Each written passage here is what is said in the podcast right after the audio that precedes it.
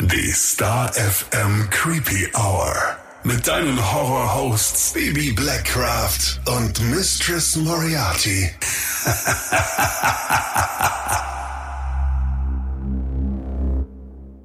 Hallo und herzlich willkommen zurück in der Creepy Hour. Hallo zusammen. Wir hoffen, dass du doch schon ein wenig in Weihnachtsstimmung bist. Bist du? Ach, ein bisschen, doch.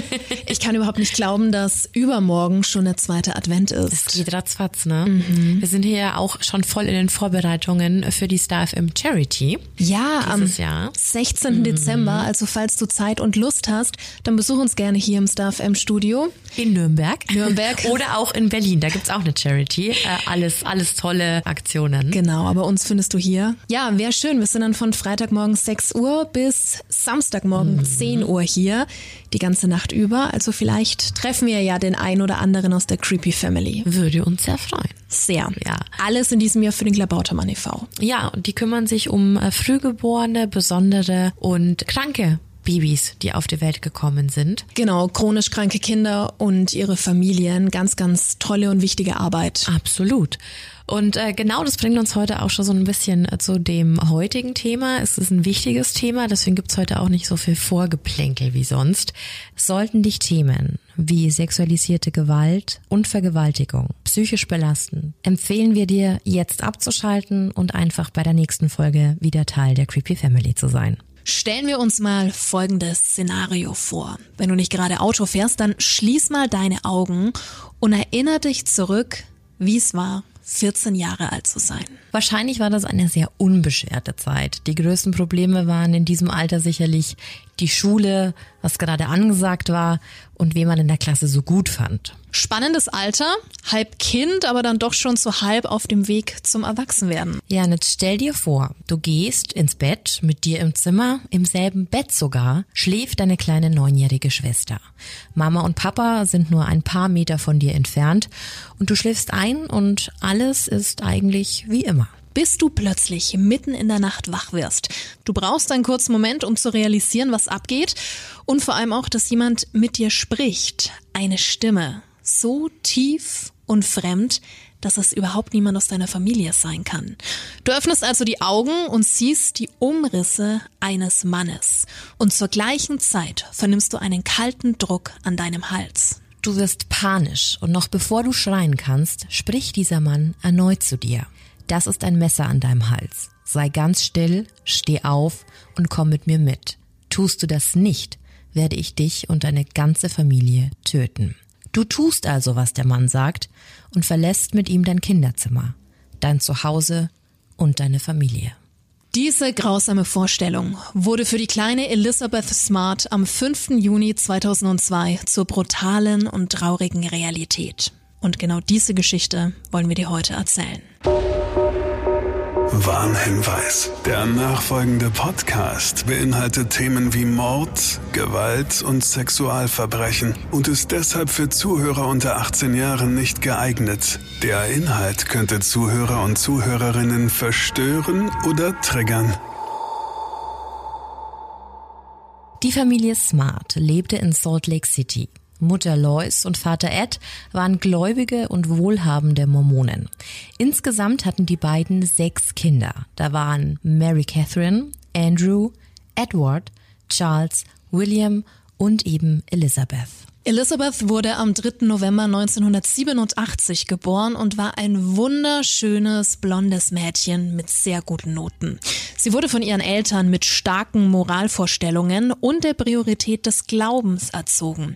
Sie sollte ein gutes Vorbild für ihre Geschwister und auch ein wertvoller Teil der Gemeinde sein. Elizabeth selbst war ein sehr fröhliches und höfliches Kind. Sie spielte Harfe, interessierte sich für Pferde und war sozusagen ein perfektes kleines Mädchen. Ja, und umso schwerer war die Vorstellung für ihre Eltern, dass nun jemand in ihr sicheres Haus eingedrungen und ihr Mädchen mitgenommen hatte. Über die Entführung waren die Eltern übrigens sehr schnell im Bilde, denn Mary Catherine, die neunjährige Schwester von Elizabeth, bekam die Entführung hautnah mit. Schließlich schlief sie zum Zeitpunkt der Entführung im selben Zimmer, ja sogar im selben Bett. Die Kleine wartete kurz, bis sie genügend Mut hatte, um Hilfe zu holen.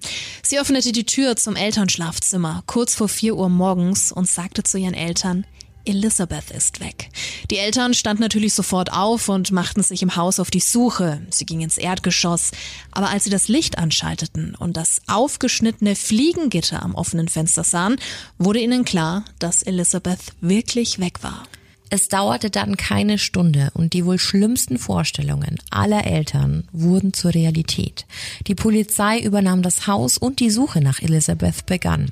Zu diesem Zeitpunkt hofften alle auf einen Anruf oder einen Hinweis, vielleicht sogar insgeheim noch auf eine Lösegeldforderung. Aber nichts davon kam. Da versuchten die Eltern ziemlich schnell den Kontakt zur Öffentlichkeit. Bereits am nächsten Tag gaben sie Interviews und sprachen den Entführer direkt über die Fernsehkameras an. Please let her go. Also bitte lass sie gehen. Obwohl die Polizei das Haus und die Umgebung durchkämmte, fehlte von Elizabeth jede Spur. Der Verdacht lag nahe, dass sie der Entführer aus Salt Lake City bzw. aus dem Bundesstaat Utah gebracht habe was so aber gar nicht der Wahrheit entsprach.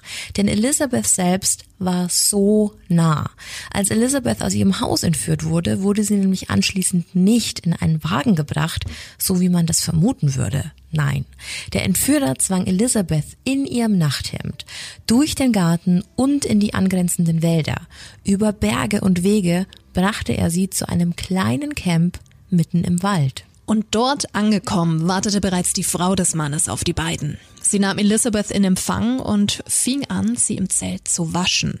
Ein Umstand, der für Elizabeth so beschämend und auch unangenehm war, dass sie die Frau anflehte, sich selbst waschen zu dürfen. Die Fremde willigte nach einiger Zeit ein und gab Elizabeth lange und befremdliche Kleider in die Hand, welche sie anziehen sollte. Als dann der Mann in das Zelt kam, sprach er folgende Worte. Im Namen des heiligen Priestertums von Melchizedek, welches ich innehabe, binde ich dich hier auf Erden an mich. Und was ich hier auf Erden an mich binde, wird auch im Jenseits an mich gebunden sein. Und ich nehme dich jetzt zur Frau. Als Elizabeth klar wurde, was der Mann da gerade tat, schrie sie laut Nein. Das war das erste Mal, dass sie schrie, seit sie von dem Mann fortgebracht wurde. Ihr Schrei wurde aber sofort unterbrochen und Elizabeth mit dem Tode bedroht. Und jetzt auch nochmal eine große Triggerwarnung, denn es geht hier leider um sexualisierte Gewalt und Vergewaltigung. Elizabeth Smart wurde sofort nach dieser Zwangstrauung von ihrem Entführer zu Boden gedrückt und vergewaltigt. Nach dieser Nacht wurde sie täglich mit einem Seil an einen Baum gefesselt, bekam ständig gesagt, dass wenn sie sich wehre oder versuchen würde zu fliehen, nicht nur sie, sondern ihre ganze Familie sterben würde. Dieses Mädchen war so nah an ihrem Zuhause und doch so unendlich weit weg von ihrem normalen und behüteten Leben. Durch die Suchtrupps war Hilfe mehrmals so nah so nah, dass sie hörte, wie nach ihr gerufen wurde. Immer mit der Bedrohung ihrer Familie im Hinterkopf reagierte Elizabeth nicht drauf, wohlwissend weiterhin in dieser Hölle gefangen zu sein. Die Frau des Entführers bereitete Elizabeth während ihrer Gefangenschaft dann weiter auf ihre Pflichten als Ehefrau vor. Sie unterstützte ihren Mann und tat so, als wäre es das Normalste auf der Welt. Nichts ahnend, welche Torturen ihre Tochter durchmachen muss, versuchten die Eltern und auch die Stadt natürlich alles, um die Suche nach ihr aufrechtzuhalten. Wir wissen wahrscheinlich alle, welche Chancen einem nach 48 Stunden einer Kindesentführung gegeben werden. Aber die Eltern hielten fast täglich Pressekonferenzen ab und wollten nicht aufgeben. Dann gab es einen Ermittlungsansatz, welcher einen Verdächtigen hervorbrachte. Der Name Richard Reese. Er war ein Handwerker, der am Haus der Smarts gearbeitet hatte. Er zog das Interesse der Beamten auf sich, da er ein langes Vorstrafenregister hatte. Unter anderem wegen eines Mordversuches an einem Polizeibeamten. Aber auch Diebstahl und andere kriminelle Aktivitäten konnten ihm nachgewiesen werden. Es lag also nahe, dass Reese etwas mit dem Verschwinden von Elizabeth zu tun haben könnte. Ja, die Vermutung wurde gestützt, als bei einer Hausdurchsuchung Gegenstände der Smarts in Reese's Besitz gefunden wurden. Er hatte Sachen gestohlen, als er im Haus gearbeitet hatte. Es galt also als oberste Priorität von ihm zu erfahren, wo er Elizabeth versteckt hielt. Er wurde befragt und in Untersuchungshaft gesteckt. Aber Reese bestand darauf, dass er niemals ein Kind verletzen oder entführen könnte. Er erklärte, dass er nichts mit der ganzen Sache zu tun habe. Und da war er nicht der Einzige, denn die kleine Mary Catherine sah das Bild von Richard Reese in den Nachrichten und fragte sofort, warum Richard, der ehemalige und doch so nette Handwerker, denn da zu sehen sei. Laut der Neunjährigen war das im Zimmer auf keinen Fall Richard. Den hätte sie doch erkannt. Der Polizei war das aber ziemlich egal. Sie gaben nichts auf die Aussage der einzigen Augenzeugin und hielten Reese weiter in Untersuchungshaft. Zu diesem Zeitpunkt war Elizabeth bereits zwei Monate verschwunden und Reese der einzig brauchbare Verdächtige. Irgendwie verständlich, aber sehr tragisch, denn Reese erlitt in der Untersuchungshaft ein Aneurysma und verstarb. Zum Zeitpunkt seines Todes war die Polizei auch immer noch davon überzeugt, dass er am Verschwinden von Elizabeth schuld war. Und während die Suche nach Elizabeth nun wieder von vorne und ohne jeden Hinweis losging, erlebte sie Tag für Tag ihre persönliche Hölle. Stell dir diese grausame Gesamtsituation mal vor. Also du wurdest entführt, hast deine Eltern seit Wochen nicht mehr gesehen. Du haust im Dreck und im Schlamm, bekommst fast kein Essen und Trinken, wirst jeden Tag geschlagen, eingeschüchtert und vergewaltigt. Also wer könnte es ihr jemals verdenken, einfach aufzugeben und überhaupt nicht mehr leben zu wollen? Ich glaube, ein Gedanke, den jeder Mensch verstehen könnte. Aber Elisabeth war anders. Sie wollte überleben und sie wollte, dass ihre Familie in Sicherheit ist. Also tat sie Tag für Tag, jede Sekunde, das, was der Entführer von ihr wollte. Und genau dieser Überlebensmodus half ihr letztendlich. Kaum vorstellbar. Aber obwohl Salt Lake City, wahrscheinlich sogar die ganzen Vereinigten Staaten die Augen nach ihr offen hielten, brachte das Ehepaar Elizabeth mit in die Stadt, um Besorgungen zu erledigen.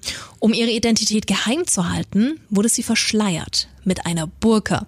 Lediglich ihre Augen waren zu sehen. genauso vermummt hielt sich das meistgesuchteste Mädchen der USA in seiner Heimatstadt auf, wohl wissend, dass jeder Hilfeschrei oder Versuch zu entkommen ein Todesurteil für sich selbst und ihre Familie bedeuten würde. Und wenn du dir jetzt denkst, hey, das kann doch alles nicht wahr sein, ja, da kommt leider noch mehr. Und es wird immer unvorstellbarer. Denn Elizabeth war nicht nur für Besorgungen in der Stadt. Sie wurde von ihrem Entführer und dessen Frau sogar auf eine Party gebracht. Es gab ganz klare Regeln für sie. Sie durfte mit niemandem reden, sollte niemandem in die Augen schauen und immer brav neben den beiden stehen.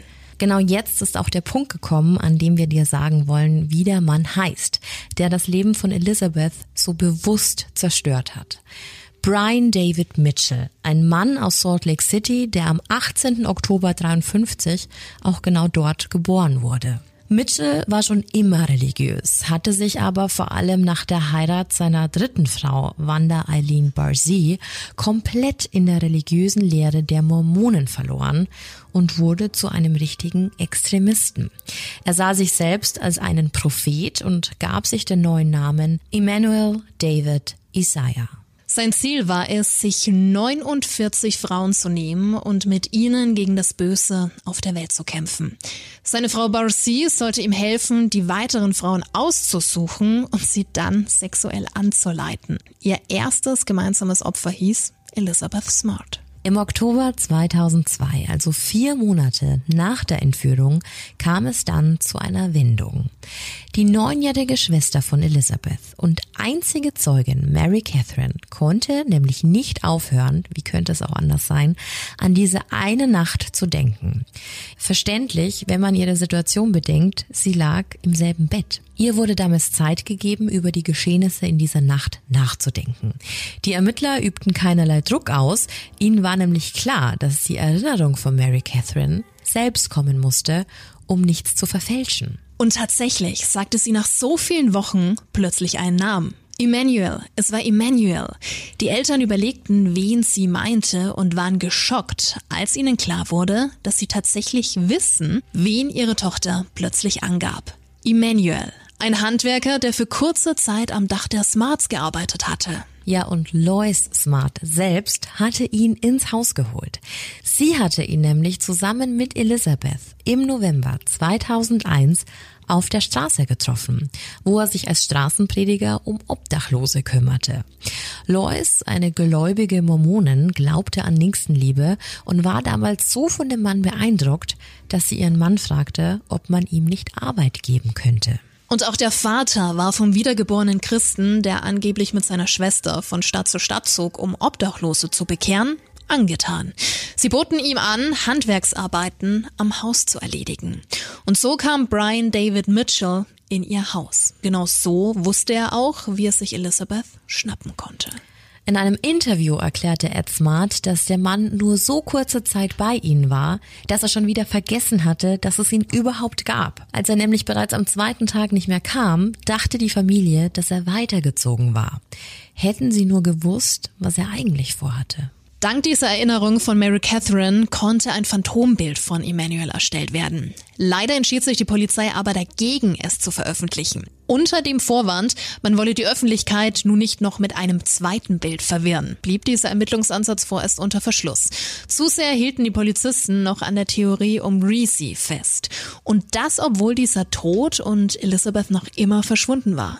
Während diese Chance, den Täter und auch Elizabeth zu finden, ungenutzt blieb, wollte Brian Mitchell, aka Emmanuel, Utah verlassen, um sich somit freier mit Elizabeth zeigen zu können. Noch bevor sie die Stadt verlassen haben, fiel das Entführerpaar und Elizabeth aber in einer Bücherei in Salt Lake City auf. Ein Polizist sprach die zwei verschleierten Frauen und den Mann an. Und jetzt bitte einmal ganz tief durchatmen, denn das ist wirklich schwer zu ertragen. Der Polizist hegte bei der Entdeckung des Trios den Verdacht, dass die verschleierte junge Frau eventuell Elizabeth sein könnte und forderte das Mädchen auf, ihr Gesicht zu zeigen. Und anstatt diesem Gefühl nachzugehen, ließ er sich von Mitchell, also dem Entführer davon überzeugen, dass es gegen die Religionsfreiheit ist, dem Mädchen ins unverschleierte Gesicht zu blicken. Es wäre doch nur seine Tochter und mit Sicherheit nicht das Mädchen, das er suche. Und dieser Polizist akzeptierte diese fadenscheinige Aussage und ließ die drei einfach weiterziehen. Diese Beinahe-Festnahme reichte dann aber doch aus, um Mitchell nur noch schneller aus Utah zu vertreiben. Und so zwang er Elizabeth mit ihm und seiner Frau in einem Bus nach Kalifornien zu steigen. Um genau zu sein, nach Lakeside. Das liegt circa 30 Minuten von San Diego und nur 35 Minuten von der mexikanischen Grenze entfernt. In Lakeside lebten sie ebenfalls in den Wäldern, nur mit einer Plane als Dach. Die jämmerlichen Lebensumstände Lebensumstände und die täglichen Vergewaltigungen nahmen also kein Ende für Elizabeth. Am neuen Standort angekommen, hatte Mitchell den Vorsatz, nach weitere Mädchen für sein Vorhaben zu suchen. Um Vertrauen zu erwecken und reine Mädchen zu finden, konzentrierte er sich wieder auf Kirchengemeinden. In der Church of Jesus Christ of Latter-day Saints, kurz LDS, suchte er nach Familien. Und bevor du jetzt nicht mehr richtig zuhörst, weil du grübelst, woher du diese Kirche kennst, auch Lori Vello, also die Doomsday Mom, war in einer dieser Gemeinden, also in dieser Church of Jesus Christ of Latter-day Saints. Nicht Werten gemeint, aber selbe Community. In dieser Kirchengemeinde hatte er dann relativ schnell ein neues Opfer gefunden. Am Abend wurde er von der Familie zum Essen eingeladen. In der Nacht wollte er sich dann ihr Mädchen schnappen. Der Plan ging aber schief, denn irgendwas im Haus schreckte ihn ab. Es gab noch Aktivitäten, also Menschen, die um diese Uhrzeit wach waren. Für Mitchell Grund genug, um die zweite Entführung abzubrechen. Von all dem nichts ahnend wollte die Smart-Familie im Februar dann ihren letzten Joker ziehen, um Elizabeth nach Hause zu holen. Am 3. Februar 2003 veröffentlichten sie entgegen dem Wunsch der Behörden und auf eigene Faust das neue Phantombild. Zu diesem Zeitpunkt war die Entführung acht Monate her. Die Hoffnungen waren schwindend gering. Aber es meldete sich tatsächlich eine Frau um genau zu sein, die Ex-Frau von Brian David Mitchell. Sie kontaktierte die Polizei und sagte, der Typ auf dem Bild heißt nicht Emmanuel. Das ist Brian, er ist Straßenprediger und brandgefährlich. Endlich hatte man also einen Ansatz und jemand, der bestätigte, dass dem Typ so eine Tat zuzutrauen wäre. Dieser Ansatz brachte neuen Wind in die Ermittlungen und auch nochmal in die Öffentlichkeitsarbeit. Bei uns würdest du jetzt sagen, ja, der Fall schaffte es erneut zu Aktenzeichen XY. In Amerika heißt die Show America's Most Wanted. Und genau dort wurde das Phantombild und der Name dann nochmal gezeigt und eben um Hinweise gebeten. Das Verrückte daran, Mitchell war zu diesem Zeitpunkt in Haft, ja, richtig gehört, aber nicht für die schrecklichen Taten, die er tagtäglich an Elizabeth vornahm.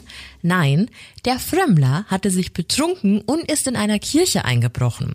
Da ist er dann eingeschlafen und als er am nächsten Tag gefunden wurde, wurde die Polizei verständigt. Die haben ihn dann zum Ausnüchtern mitgenommen. Um alles zu klären, war er dann tatsächlich aber eine Woche lang im Gefängnis.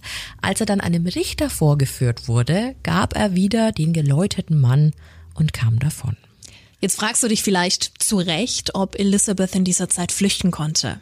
Mm -mm konnte sie nicht. Es gab ja immer noch Barcis, seine Frau, und sie gehorchte Mitchell so sehr, dass sie fast lieber noch mit Elizabeth im Waldcamp verhungert und verdurstet wäre, als zu gehen. Als Mitchell dann wieder zurück war, schnappte er sich die beiden Frauen und wollte Lakeside und den Bundesstaat Kalifornien verlassen. Zu groß war jetzt die Gefahr, nochmal für Aufmerksamkeit zu sorgen. Eine erneute Weiterreise bedeutete für Elizabeth aber wieder ein Stück weniger Hoffnung. Denn je mehr man auf der Flucht ist und je öfter der Standort gewechselt wird, desto schwieriger wird es, Entführungsopfer zu finden. Und genau das hatte die 14-Jährige geistesgegenwärtig auf dem Schirm. Sie sagte Mitchell, dass sie zurück nach Salt Lake wollte, weil sie eine göttliche Eingebung hatte. Sie wusste damals, dass es das Einzige war, worauf er hören würde. Und sie hatte recht. Mitchell fokussierte sich auf diese Vorstellung des Gottesplans und so machten sich die drei tatsächlich auf den Weg zurück nach Utah. Sie trampten den kompletten Weg zurück und dann passierte es. Am 12. März 2003 rief eine Frau bei der Polizei an. Sie war gerade auf dem Parkplatz einer Mall, als ihr ein Mann und zwei Frauen aufgefallen sind. Der Mann entsprach der Skizze, die zu der Zeit in allen Nachrichten war. Sie erklärte dann, dass sie denkt, Emmanuel zu sehen und dass jetzt gerade zwei Frauen bei ihm seien. Eine ältere Frau und eine zweite Frau, die sie nicht erkennen konnte, da ihr Gesicht verschleiert war. Officer Troy Rasmussen vom Sandy Utah Police Department fing die drei Personen ab und überprüfte den Verdacht. Besonders das junge Mädchen wirkte nervös. Also fing der Beamte an, gezielt nach ihrem Namen, Alter und anderen Dingen zu fragen. Als sie nicht reagierte, sprach er Elizabeth direkt mit dem Namen an und fragte sie, ob sie Elizabeth Smart sei. Als auch auf diese Frage keine Antwort kam, entschied der Polizist, das Paar und das Mädchen getrennt voneinander auf die Wache zu bringen. Elizabeth hatte immer noch kein Wort gesagt. Zu groß war die Angst vor den seit neun Monaten angedrohten Konsequenzen. Also wurde Ed Smart angerufen und auf die Wache bestellt. Selbst bei dem Aufeinandertreffen von Vater und Tochter musste der Vater fragen, Elizabeth, is that you? Und erst als Ed sie fest in die Arme schloss, fing sie an zu weinen und sagte, Yes, Dad, it's me. So kam Elizabeth Smart nach neun Monaten endlich wieder zurück zu ihren Eltern. Wie du siehst, war das heute mal ein True Crime Fall, der zum Glück mit einer Überlebenden endete. Elizabeth ist heute 35 Jahre alt, verheiratet und selbst Mutter. Sie spricht ganz offen über ihre Erfahrungen und lebt ihr Leben. Aber später mehr noch zu Elizabeth. Zuerst wollen wir uns ansehen, was mit den Tätern passiert ist. Die wurden nicht sofort verurteilt. Nein, bei Brian David Mitchell dauerte es ganze acht Jahre lang, bis verhandelt wurde. Der Grund dafür war bei beiden nicht die Schuldfrage, ganz offensichtlich nicht, sondern eher die Frage, wie verhandlungsfähig die beiden waren. Grund dafür war bei Mitchell ein auffälliges Verhalten bei Anhörungen. Er sang zum Beispiel plötzlich laut los oder fing an zu schreien. Beide wurden einer sogenannten Kompetenzbewertung unterzogen. Hier schafften es die Verteidiger auch tatsächlich, Brian David Mitchell als unzurechnungsfähig und somit verhandlungsunfähig einzustufen. Du kannst dir aber vorstellen, dass die Welt diesen Mann nicht so leicht davonkommen sehen wollte. Deshalb wurde diese Einschätzung durch Zwangsmedikation für Mitchell revidiert und er kam 2010 vor Gericht. In diesem Prozess hat Elizabeth als mittlerweile 21-jährige Frau ausgesagt. Sie erzählte von jeder einzelnen schrecklichen und unvorstellbaren Sekunde, die sie wegen diesem Mann gelitten hat.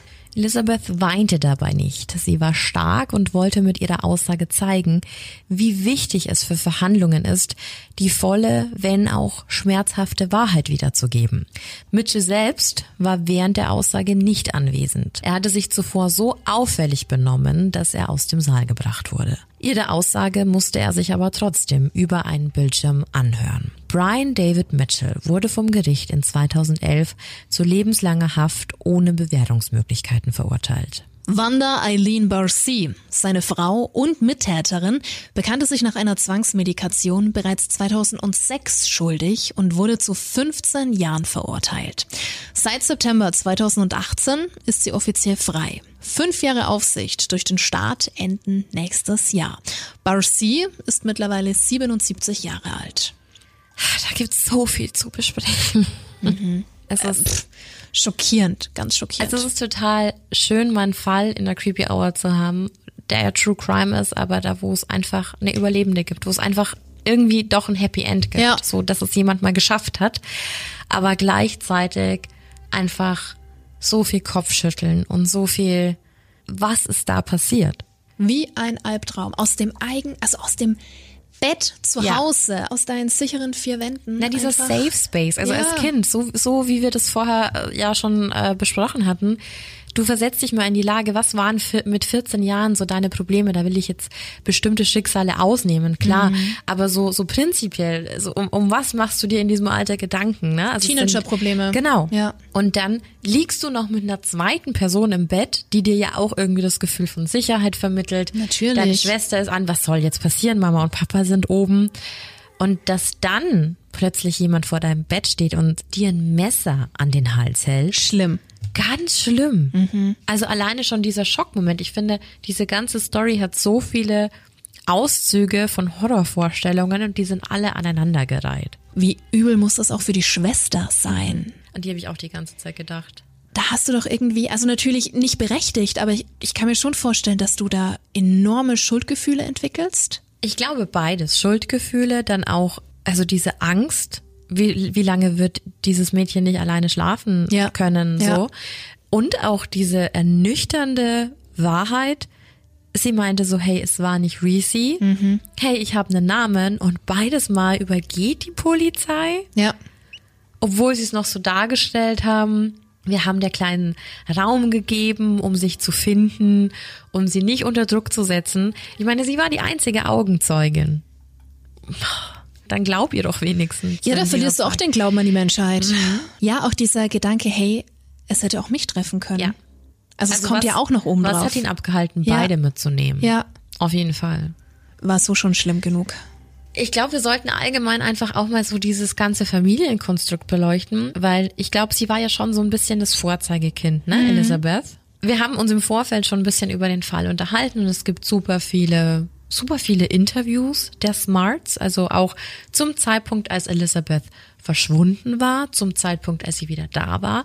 Und sie haben schon sehr viel über ihr Kind und das Verschwinden gesprochen. Natürlich auch, wie dankbar, dass sie sind. Klar. Ähm, ich meine, da hat ja auch viel die, die Öffentlichkeit dazu beigetragen, ne? Also das ist ganz selbstverständlich. Aber wie stehst du zu sowas? Alles so in der Öffentlichkeit mm. breitzutreten. Ich stehe dem Ganzen kritisch gegenüber. Also ich kann schon verstehen, dass du das auch nutzen möchtest, ja. diese Reichweite, dass du ja nach, nach jedem Strohhalm greifst, also wo nur so, so ein Fünkchen Hoffnung besteht, mm, kann halt schnell kippen. Kann schnell kippen und hat für mich auch im Nachhinein so einen leichten, ich habe es vorhin ja schon mal angesprochen, Hauch von Zirkuspferd mhm. so ein mhm. bisschen. Wie geht's dir damit? Ich mag sowas auch überhaupt nicht. Also Elisabeth selbst wurde durch diese ganze Medienpräsenz ihrer Eltern logischerweise später nach ihrem wieder zurückkommen ja auch ständig vor Kameras gezerrt, ja, genau. weil dieser ganze Fall ohne sie, aber über sie ja schon die ganze Zeit neun Monate stattgefunden hat. Und es ist halt so gefährlich, dass du Leute da einfach nochmal traumatisierst, retraumatisierst. Du kannst da so viel kaputt machen. Also es gibt schon einen guten Grund, warum das jetzt nicht mehr gemacht wird und warum sich ja Medien da zurückhalten müssen und, und warum es da Therapeuten und, und Psychologen gibt, die sagen, auf keinen Fall. Ich weiß nicht, ob du das als Kind überhaupt schon so umreißen kannst, was dir da passiert ist und äh, wie lange es dauert, bis es wirklich bei dir ankommt. Mhm. Und was da dann vielleicht schon kaputt geht, wenn du in der Öffentlichkeit drüber sprechen musst. Also sie hat ja alle ganz grausamen Details ja wirklich nur in der Gerichtsverhandlung gesagt. Aber alleine die Tatsache, dass dich die ganze Welt anguckt und weiß, was mit dir passiert, das ist einfach schon so, es fühlt sich falsch an. Es fühlt sich falsch an. Ich empfange leichte Natascha Campus-Vibes. Ja, ähm, genau. Ne? Ja. Auch wenn es hier um was anderes ging. Ganz schwieriges Thema. Wir sind ja auch gar keine Psychologen oder sowas. Wir nein, sowas nein, nein, um Gottes aber nur Willen. als rein normale Person, als, als normalo. Schon als Erwachsener. Und du hast ja von ja. angesprochen, nochmal das Alter, 14 Jahre ja. alt. Was ging da mit dir vor? Es ist die Pubertät. Da passiert so mhm. viel. Du nimmst alles, was um dich rum passiert, so intensiv auf. Ja. Und dann sowas öffentlich thematisieren zu müssen. Genau, und das aber am besten noch mit einem Lächeln auf den Lippen. Weil man ja aus dieser, aus dieser Welt kommt. Also die Familie war ja schon so sehr Vorzeige und also auch dieser ganze religiöse Touch spielt da, glaube ich, schon auch mit rein. Mhm. Da muss ich unbedingt dazu sagen, also wenn diese ganze Geschichte um Elizabeth Smart dich noch mehr interessiert, es gibt einen unglaublich tollen TED-Talk von ihr auf dem Kanal der University of Nevada. TEDx Talks heißt das, My Story Elizabeth Smart dauert nur so zwölf Minuten und da erzählt sie, was ihr quasi passiert ist. Und ähm, in dem TED Talk hat sie eben auch gesagt, für sie war das eins der schlimmsten Momente, dieser Moment, als diese Frau aus diesem Zelt kam und sie anfing zu waschen. Das war der erste, ja. das war ihre erste fremde Berührung in dieser ganzen Zeit. Davor war sie eher so, sie war halt so ein Pferdemädchen. Mhm. Ne? Also sie war halt, sie hat Harfe gespielt, sie hat sich für Pferde begeistert. Da war nichts mit Jungs, strenge religiöse Glaubensansätze gehabt. Sex gibt's nur in der Ehe. Ne? Also lauter solche Punkte. Das kleine, brave, perfekte Mädchen. Ja, und dann, ja. und dann wirst du da rausgerissen und dann wirst du erstmal damit konfrontiert, dass dich da eine fremde Frau anfasst und wäscht und dich auszieht und du vielleicht total schüchtern bist. Und das war schon der erste Moment, wo sie gesagt hat, für, in dem Moment ist eine komplette Welt für sie zusammen zusammengebrochen. Mhm. Und du denkst in solchen Situationen, wenn du die Geschichte von Elizabeth Smart hörst, an so viele andere schlimme Dinge, die da passiert sind, ja. ne? An die Vergewaltigungen, an, an, an den Missbrauch, an die Misshandlung. Aber sie führt als allererstes das auf. Das zeigt schon, was halt bei Kindern, also es gibt viele schlimme Dinge, aber es reichen schon Berührungen, die vielleicht noch gar nicht sexueller Natur sind, um ein Kind wirklich zu entsetzen, um das zu traumatisieren. Ja, es können auch teilweise Blicke sein. Mhm. Ich kann mir vorstellen, dass das auch einige aus der Creepy Family kennen. Blicke können auch schon Angst machen ja. und viel in einem auslösen. Denkst du, dass es was damit zu tun hat, dass es sich dabei um eine Frau gehandelt hat, dass sie sich vielleicht dass sie sich einfach Unterstützung von ihr erhofft hat? Ja. Ja ne, es ist so nach dem Motto, hey, du könntest meine Mutter sein, was, ja. was machst du denn? Hilf mir. Ja. Dass es das nochmal Ich glaube, es ist prinzipiell immer eine ganz schlimme Situation, wenn, wenn Frauen in solche Missbrauchssituationen involviert sind. Mhm. Weil du einfach nicht verstehen kannst, du bist eine Frau oder du identifizierst dich als Frau, du, du weißt, wie es gerade ist, in meiner Situation zu sein wieso hilfst du mir nicht? Mhm. Wieso unterstützt du den Mann? Wieso stützt du das Patriarchat? Ich glaube, das kommt ganz oft vor, aber da ist ja dann wieder die Frage, inwieweit diese Frau von ihm beeinflusst wurde. Also sie hat eine Straftat begangen und sie hat mitgeholfen und sie hätte was unternehmen müssen. Aber es ist halt immer die Frage, was hat sie denn dazu gebracht? Und welchen Druck hatte er auf sie? Mhm. War sie wirklich gebrainwashed? Hatte er auch irgendwelche Druckmittel? Hat er ihre Familie bedroht? Das ist immer so ein ganz schwieriges Thema. Weiß nicht, was da eventuell für ein mhm. Rattenschwanz mit dranhängt, ne? Absolut. Ja, aber gruselig. Von daher kann ich Ihre Aussage bezüglich des Waschens schon, ja. also nicht nachvollziehen, aber ich, ich kann es mir vorstellen, ja. was, was, was das in einem ausgelöst hat. Und ich glaube, noch so ein ganz anderer wichtiger Punkt ist, der bei diesem Fall mit Sicherheit bei ganz vielen jetzt gerade irgendwie so auf der Zunge war, wieso sagt sie denn nichts? Mhm. Wieso, wenn doch der Polizist in der Bücherei schon vor ihr steht? Ich glaube, man darf es nicht unterschätzen, versetz dich einfach nur noch mal wieder in dieses 14-jährige Ich und jemand bedroht deine Familie. Das ist der Albtraum. Das Schlimmste überhaupt. Oder du weißt gar nicht, hat er meine Familie vielleicht schon Ja. umgebracht? Ist da schon irgendwas passiert, von dem ich gar nichts weiß, Genau. weil ich einfach so abgeschnitten bin? Und ich habe mich in dieser Situation ertappt, wie ich mir Gedanken darüber gemacht habe, so mit 14. Mit 14 war ich, glaube ich, zum ersten Mal mit einer anderen Freundin und der ihrer Familie in einem Urlaub. 14 Tage Gardasee. Uh. Und ich war noch nie so lange von meinen Eltern weg Ja. und von meiner Mama. Und ich war ganz oft so richtig broken hearted, weil ich mir so dachte, so ich habe richtig doll Heimweh. Ich hätte es natürlich niemals so gesagt, ne, weil, ne, man ist ja cool und man ist das erste Mal von zu Hause weg. Und jetzt war das aber zu einem Zeitpunkt und in einem Setting, die war noch nicht so reif wie wir damals wahrscheinlich mit 14, weil die einfach aus einem ganz anderen behüteten Setting kommt. Wie schlimm das schon alleine für dich sein muss, so lange von deiner Familie getrennt zu sein. Du bist ja von heute auf morgen bist du gezwungen, eine erwachsene Frau zu sein.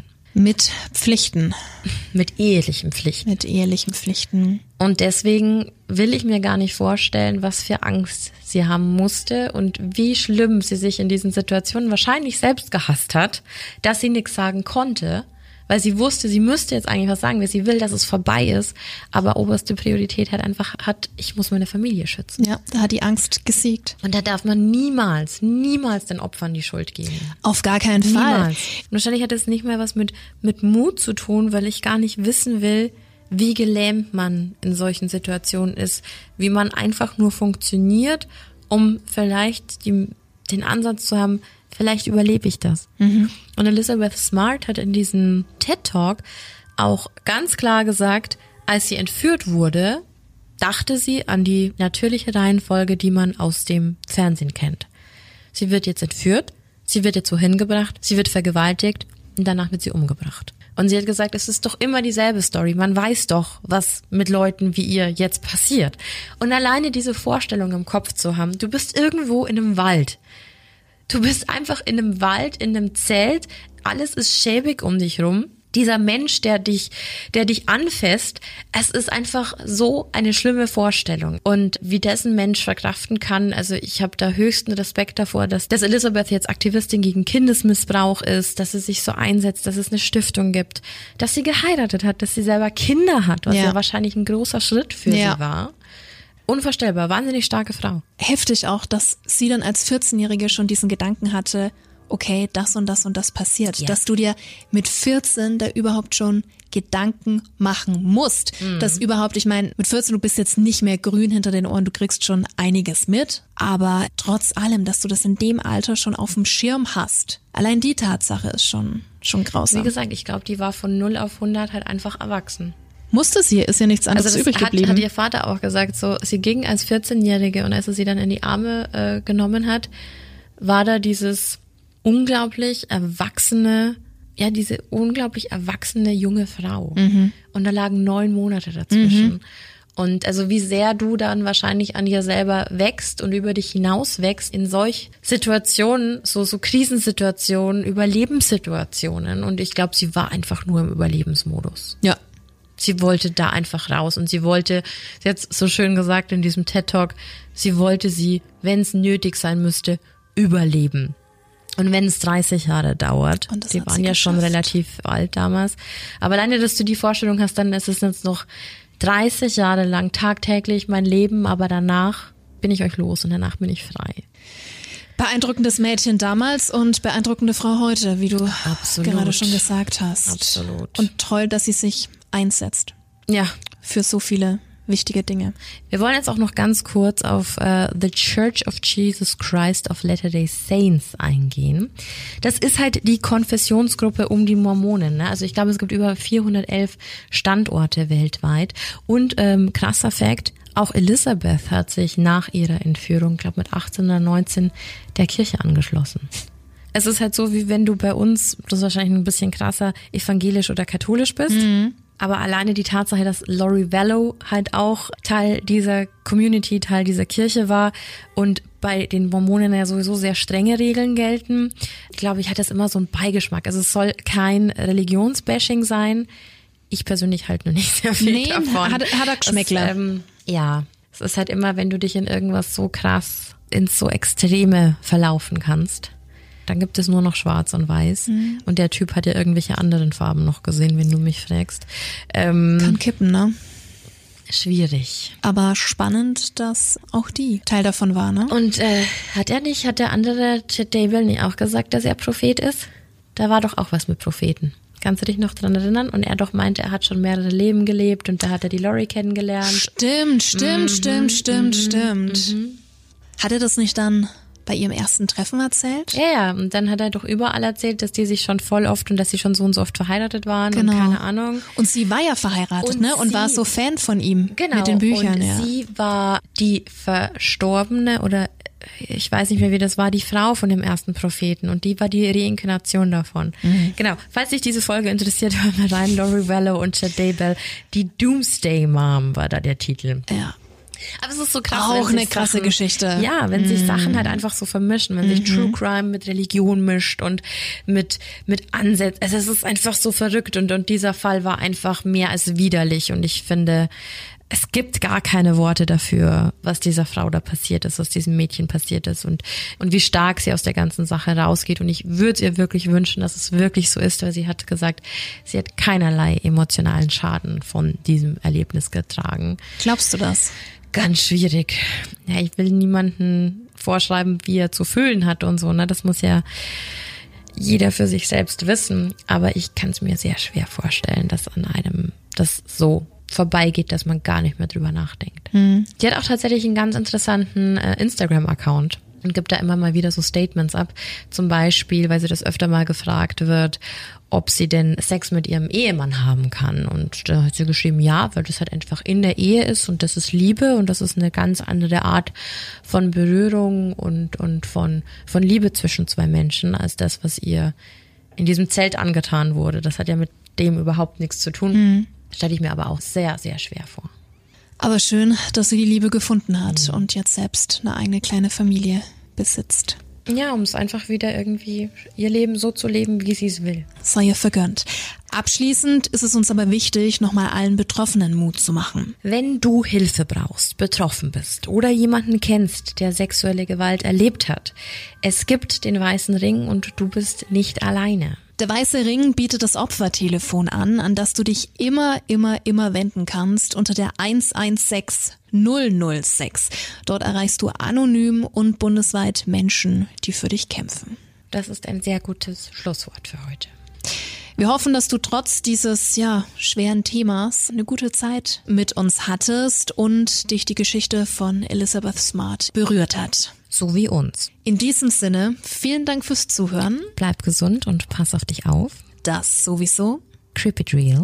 And scary on. Bye bye. Ciao.